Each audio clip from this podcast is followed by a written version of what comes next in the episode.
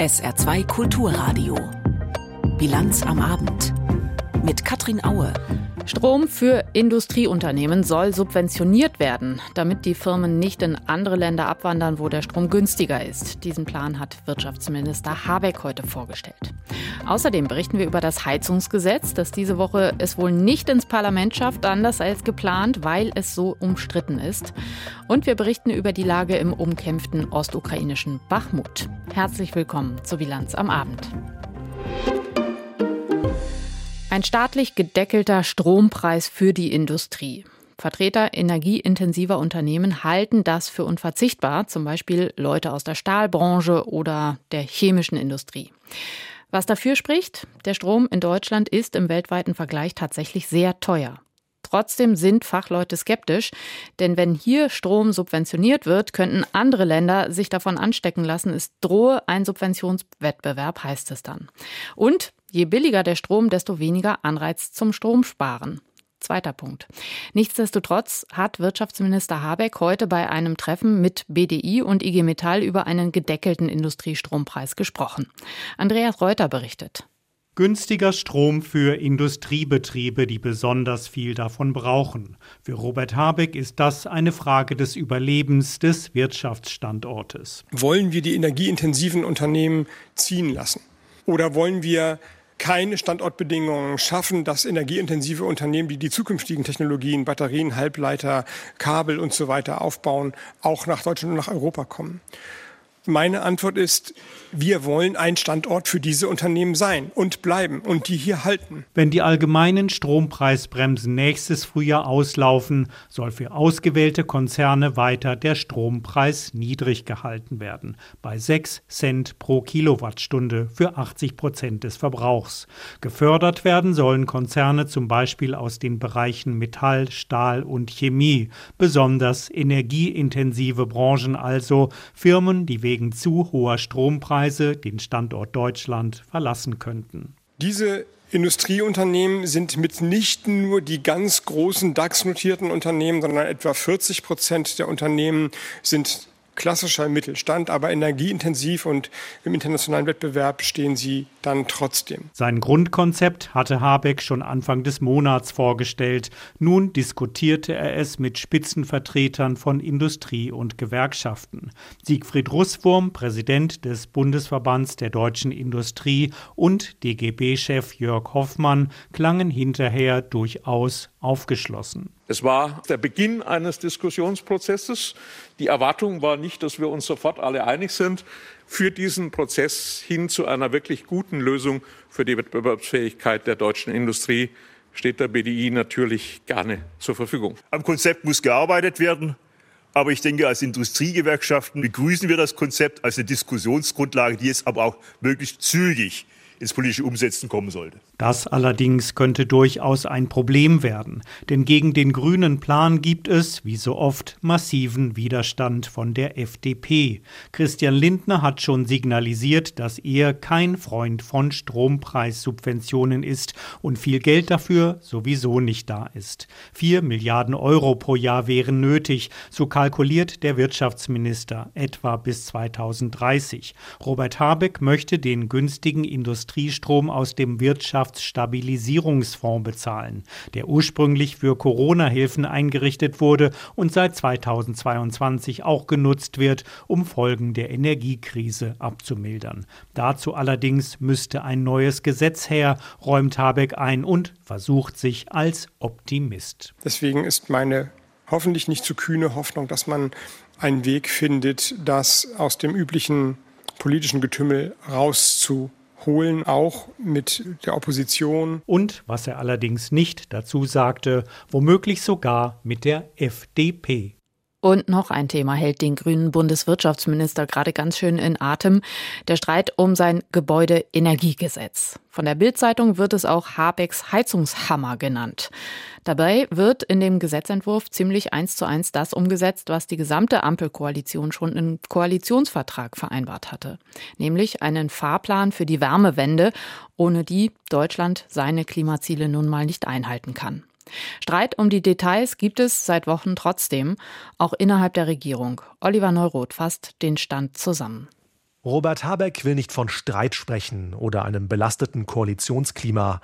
Der Bundeswirtschaftsminister drückt das Hin und Her beim Heizungsgesetz maximal diplomatisch aus. Es ist ja kein Geheimnis, dass die Bundesregierung noch in der Meinungsfindung ist. Meinungsfindung. Nachdem der Koalitionsausschuss in einer 30-stündigen Sitzung beschlossen hat, dass das Gesetz kommen soll, und zwar noch vor der Sommerpause. Wenn sich die politischen Führungen ihres Wortes erinnern, also wissen, was sie unterschrieben haben und auch vertragstreu sein wollen, dann bleibt im Grunde nur noch die Frage zu klären, was kann denn noch besser gemacht werden? Wo kann Gutes noch besser gemacht werden? Nach Habecks Worten ist der Gesetzentwurf also gut, mit Luft nach oben. Dafür kann sich der Minister vorstellen, über Details noch einmal zu verhandeln. Als Beispiele nennt er die Übergangsfristen, wann der Umbau von einer alten zu einer neuen Heizung fällig ist. Oder auch die Härtefallregeln, mit wie viel Geld der Staat die Menschen beim Heizungsumstieg unterstützt. Gerade aus Sicht der Linken müssen vor allem ärmere Menschen mehr Hilfe bekommen als zurzeit geplant. Parteichef Martin Schirdewan erinnert sich an Szenen aus Wahlkreisbüros der Partei. Wo Menschen wirklich Tränen überströmt in die Büros kommen und sagen, wir wissen einfach nicht, wie wir dieses Vorhaben finanzieren sollen, was die Bundesregierung da aufsetzen möchte. Wir wissen nicht, wie wir uns andere Heizungen, nämlich Wärmepumpen an dieser Stelle leisten können. Die Wärmepumpe. Für die Grünen kommt es auf sie an, wenn die Wärmewende funktionieren soll. Auch wenn das System nicht explizit im Gesetzentwurf als Vorgabe steht. Die FDP liest den Text so, als würde es für viele Hausbesitzer automatisch auf die Wärmepumpe in der Praxis hinauslaufen.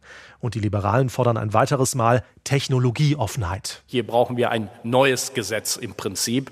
Und die Debatten um punktuelle Veränderungen sind nicht hilfreich. Stellt FDP-Generalsekretär Bijan Girsaray klar. Es ist auch nicht gut für das Ansehen einer Bundesregierung oder für den Ansehen des Staates, etwas vorzustellen, etwas zu präsentieren, was schlecht ist, was fehlerhaft ist und dann hinterher zu sagen, jetzt fangen wir an, überall Reparaturmaßnahmen vorzunehmen. Ein komplett neues Heizungsgesetz.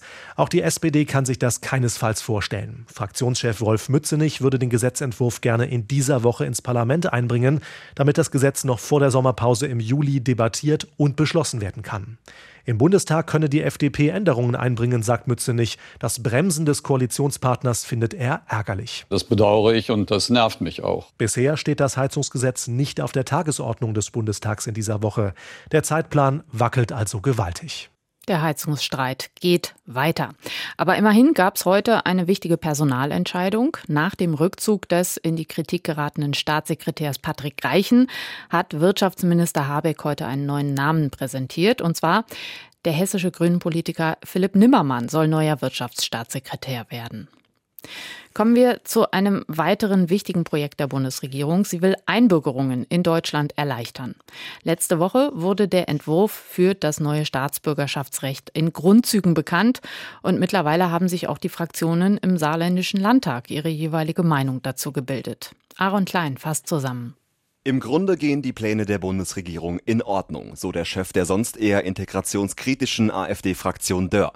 Es sei ohnehin nicht mehr so erstrebenswert wie früher, die deutsche Staatsbürgerschaft zu erlangen. Und dann stellt sich für manchen auch die Frage, ist das noch etwas wert, Deutscher zu sein? Was habe ich denn davon? Habe ich da mehr Ansehen?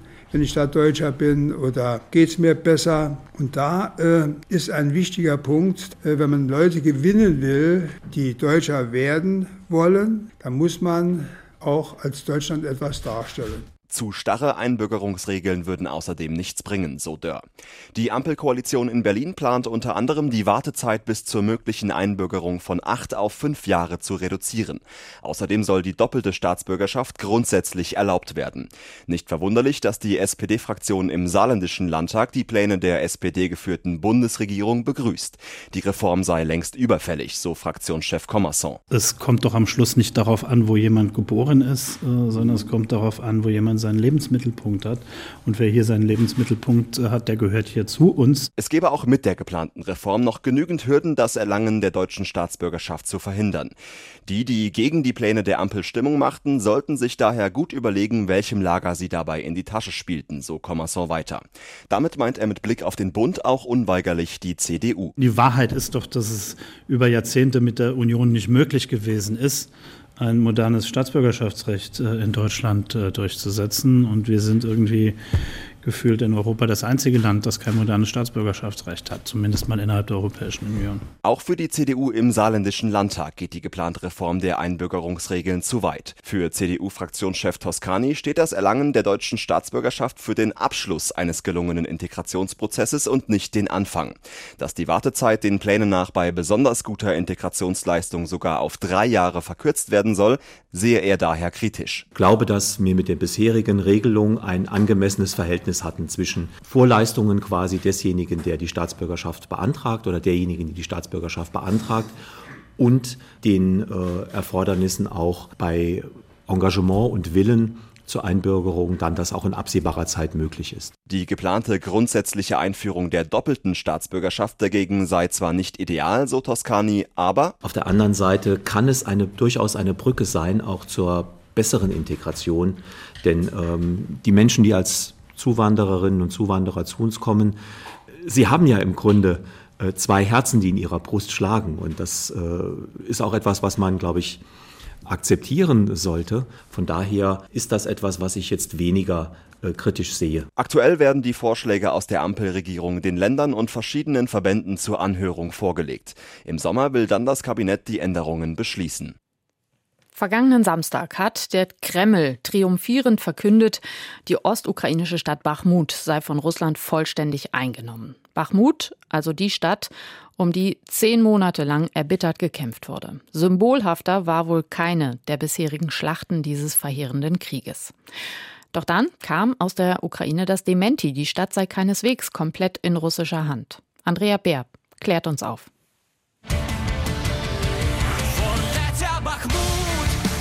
Festung Bachmut, alle unsere Gebete gelten dir. Häuser brennen. So singt die Gruppe Antitjela in diesem bekannten Lied, bei dem die meisten Menschen in der Ukraine mitsingen können. Der monatelange erbitterte Kampf um die Stadt im Donbass, er lässt in der Ukraine wohl kaum jemanden kalt. Die Stadt sei vollkommen zerstört, so der Sprecher der östlichen Militäreinheiten Serhii Cherevati. Ukrainische Truppen würden nur noch einen Teil im Südwesten der Stadt kontrollieren. In der Stadt selbst halten wir die Verteidigung im südwestlichen Teil aufrecht. Wir halten eine Reihe von Gebäuden und haben dort eine Verteidigungslinie errichtet, Schützengräben und andere Dinge. Was Soldaten, Ausrüstung und Granaten angeht, haben wir zurzeit keinen Vorteil gegenüber dem Feind. Deswegen gehen wir sehr vorsichtig vor. Sehr vorsichtig. In Bachmut seien folgende wichtige Aufgaben erledigt worden, so der Armeesprecher weiter. Die russische Seite sei dort aufgehalten worden und habe massive Verluste erlitten. In dieser Zeit seien tausende ukrainischer Soldaten in der Ukraine sowie im Ausland von NATO-Ausbildern geschult worden unter anderem an besseren Waffen, so Cherevati mit Blick auf die angekündigte ukrainische Gegenoffensive. Fast alle der rund 70.000 Einwohnerinnen und Einwohnern von Bachmut sind geflohen oder evakuiert worden. Doch nach wie vor befinden sich in den rauchenden Ruinen dessen, was einmal Bachmut war, noch einige Zivilisten. Am Wochenende evakuierte die Einheit Weiße Engel der Polizei des Gebietes Donetsk zehn Menschen, darunter eine alte Frau und ein 14-jähriges Mädchen. Wenn es eine Hölle gibt, dann ist sie in Bachmut, so ihr Vater Stanislav in einem Video, das vom ukrainischen Innenministerium veröffentlicht wurde. Zum ersten Mal seit einem Monat oder vielleicht zwei habe ich den Keller verlassen und wir sind durch all diese eingestürzten Gebäude geklettert. Als ich mein Haus zum ersten Mal wieder gesehen habe, war der Ort nicht wiederzuerkennen. Meine Stadt, sie war nicht wiederzuerkennen. Bachmut war in den vergangenen rund zehn Monaten umkämpft. Besonders heftig, seitdem die russische Seite im Januar Soledar einnehmen konnte, eine Stadt nordöstlich von Bachmut. Dessen strategische Bedeutung wird unterschiedlich eingeschätzt, doch für Russland wäre eine vollständige Einnahme von Bachmut ein symbolisch wichtiger Sieg im propagandistisch-ideologisch aufgeladenen Donbass. Auch für die ukrainische Seite hat Bachmut eine hohe Bedeutung. Offizielle Zahlen gibt es nicht, doch viele Soldatinnen und Soldaten wurden dort getötet.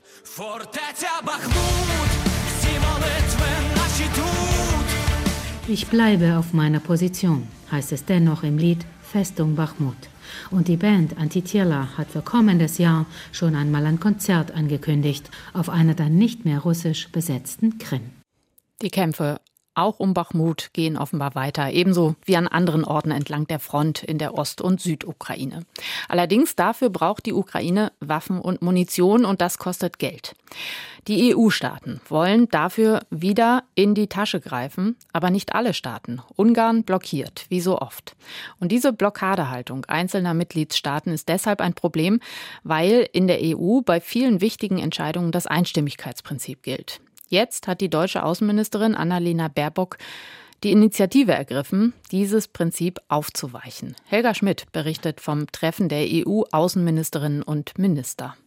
Fast alle Europäer sind sich einig, aber ein Land stellt sich quer. Das Vetorecht nervt immer mehr Außenminister der Europäischen Union. Sie wollen nicht mehr hinnehmen, dass ein einziges Land aufhalten kann, was alle anderen wollen. Annalena Baerbock hat heute zum ersten Mal die Kritiker der Einstimmigkeitsregel in der Außenpolitik zusammengebracht. Wenn wir als geopolitischer Akteur wahrgenommen und vor allen Dingen Verantwortung übernehmen wollen, dann braucht man Schnelligkeit und Effektivität. Zum Beispiel bei den Sanktionen gegen Russland. Oft war es die ungarische Regierung, die sich auf die Bremse stellte, oft nur um sich die Zustimmung teuer abkaufen zu lassen. Mehr als ein Drittel der EU-Länder stellt sich inzwischen hinter die deutsche Initiative. Das Ziel, auch in der Außen- und Sicherheitspolitik mit qualifizierter Mehrheit zu entscheiden, so wie das in anderen Politikbereichen längst die Regel in der EU ist. Ein Drittel ist deutlich mehr als vor einigen Monaten noch vermutet, aber viel zu wenig, denn die Abstimmung Abschaffung der Einstimmigkeitsregel muss ja in der EU nun mal einstimmig beschlossen werden. Mit Spannung war der niederländische Außenminister Wopke Hoekstra erwartet worden. Sein Land hatte die Debatte über Kampfflugzeuge für die Ukraine mit ausgelöst.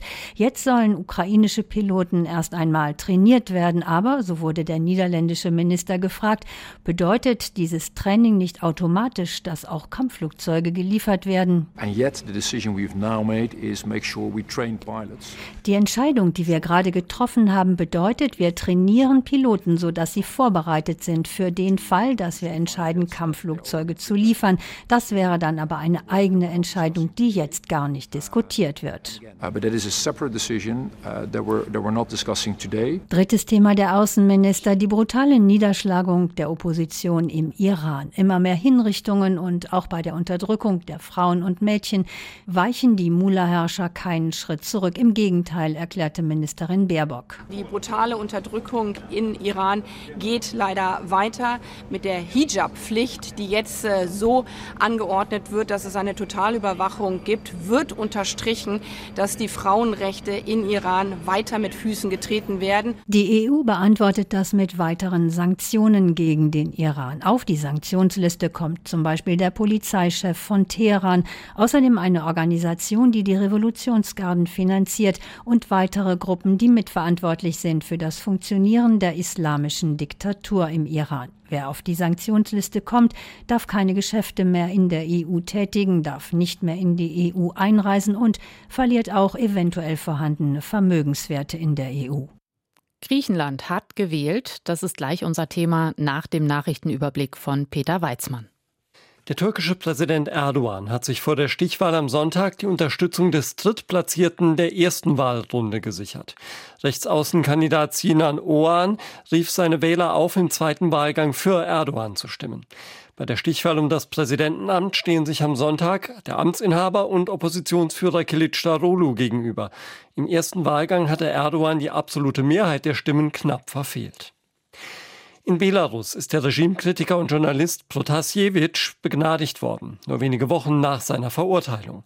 Belarussische Medien zeigten Aufnahmen von Protasjewitsch, in denen er sich bei Präsident Lukaschenko bedankt.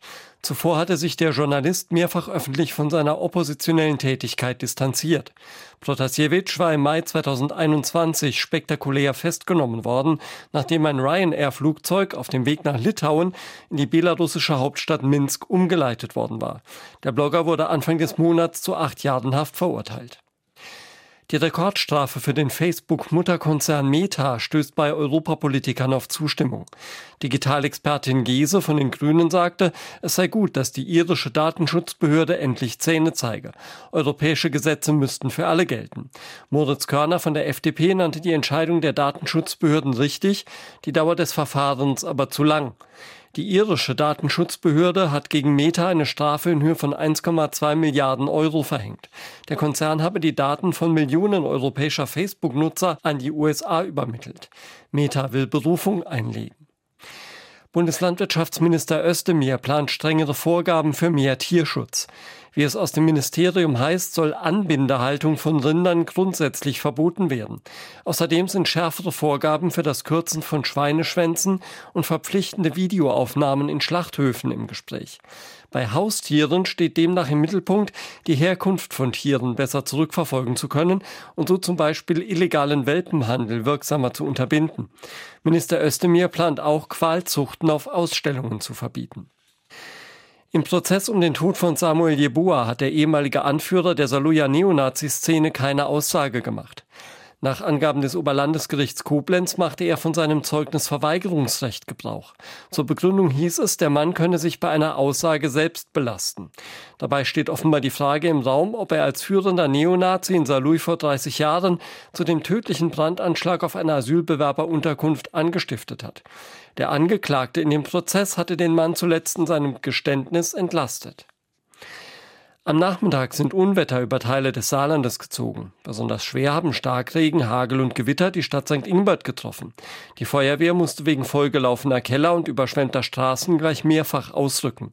Auch im Nordsaarland gab es Unwetter. Im Landkreis Merzig-Wadern etwa wurde eine Straße überschwemmt, die Feuerwehr pumpte einen Keller leer. 40,8 Prozent der Stimmen. Davon können viele Wahlsieger in Europa derzeit nur träumen. Oft heißt es ja, die Zeit der Volksparteien sei vorbei. Aber der griechische Ministerpräsident Mitsotakis, der hat gestern bei der Parlamentswahl mit seiner liberal-konservativen Nea Demokratia fast 41 Prozent der Stimmen geholt. Weil er in wirtschaftlich harten Zeiten einiges richtig gemacht hat, findet unser Korrespondent Moritz Pompel. Hier sein Kommentar. Mitsotakis hat es geschafft, das Land wirtschaftlich auf einen guten Kurs zu bringen. Der Export boomt, man konnte die Schulden beim Internationalen Währungsfonds schneller zurückzahlen. Die Arbeitslosigkeit hat sich auf rund 11 Prozent fast halbiert. Auch wenn es noch lange nicht bei allen Menschen im Portemonnaie ankommt, wirtschaftlich geht es unter Mitsotakis bergauf in Griechenland. Ein Regierungswechsel, wieder mit Alexis Tsipras an der Spitze, hätte die Glaubwürdigkeit Griechenlands auf den Finanzmärkten aufs Spiel gesetzt. Er hat im Vorfeld der Wahl viele finanzielle Versprechen gemacht. Dafür wollte er Firmen stärker besteuern und manche Unternehmen, etwa den größten Energieversorger, unter staatliche Aufsicht stellen. Die Aufschwungsstimmung hätte das womöglich abgewürgt.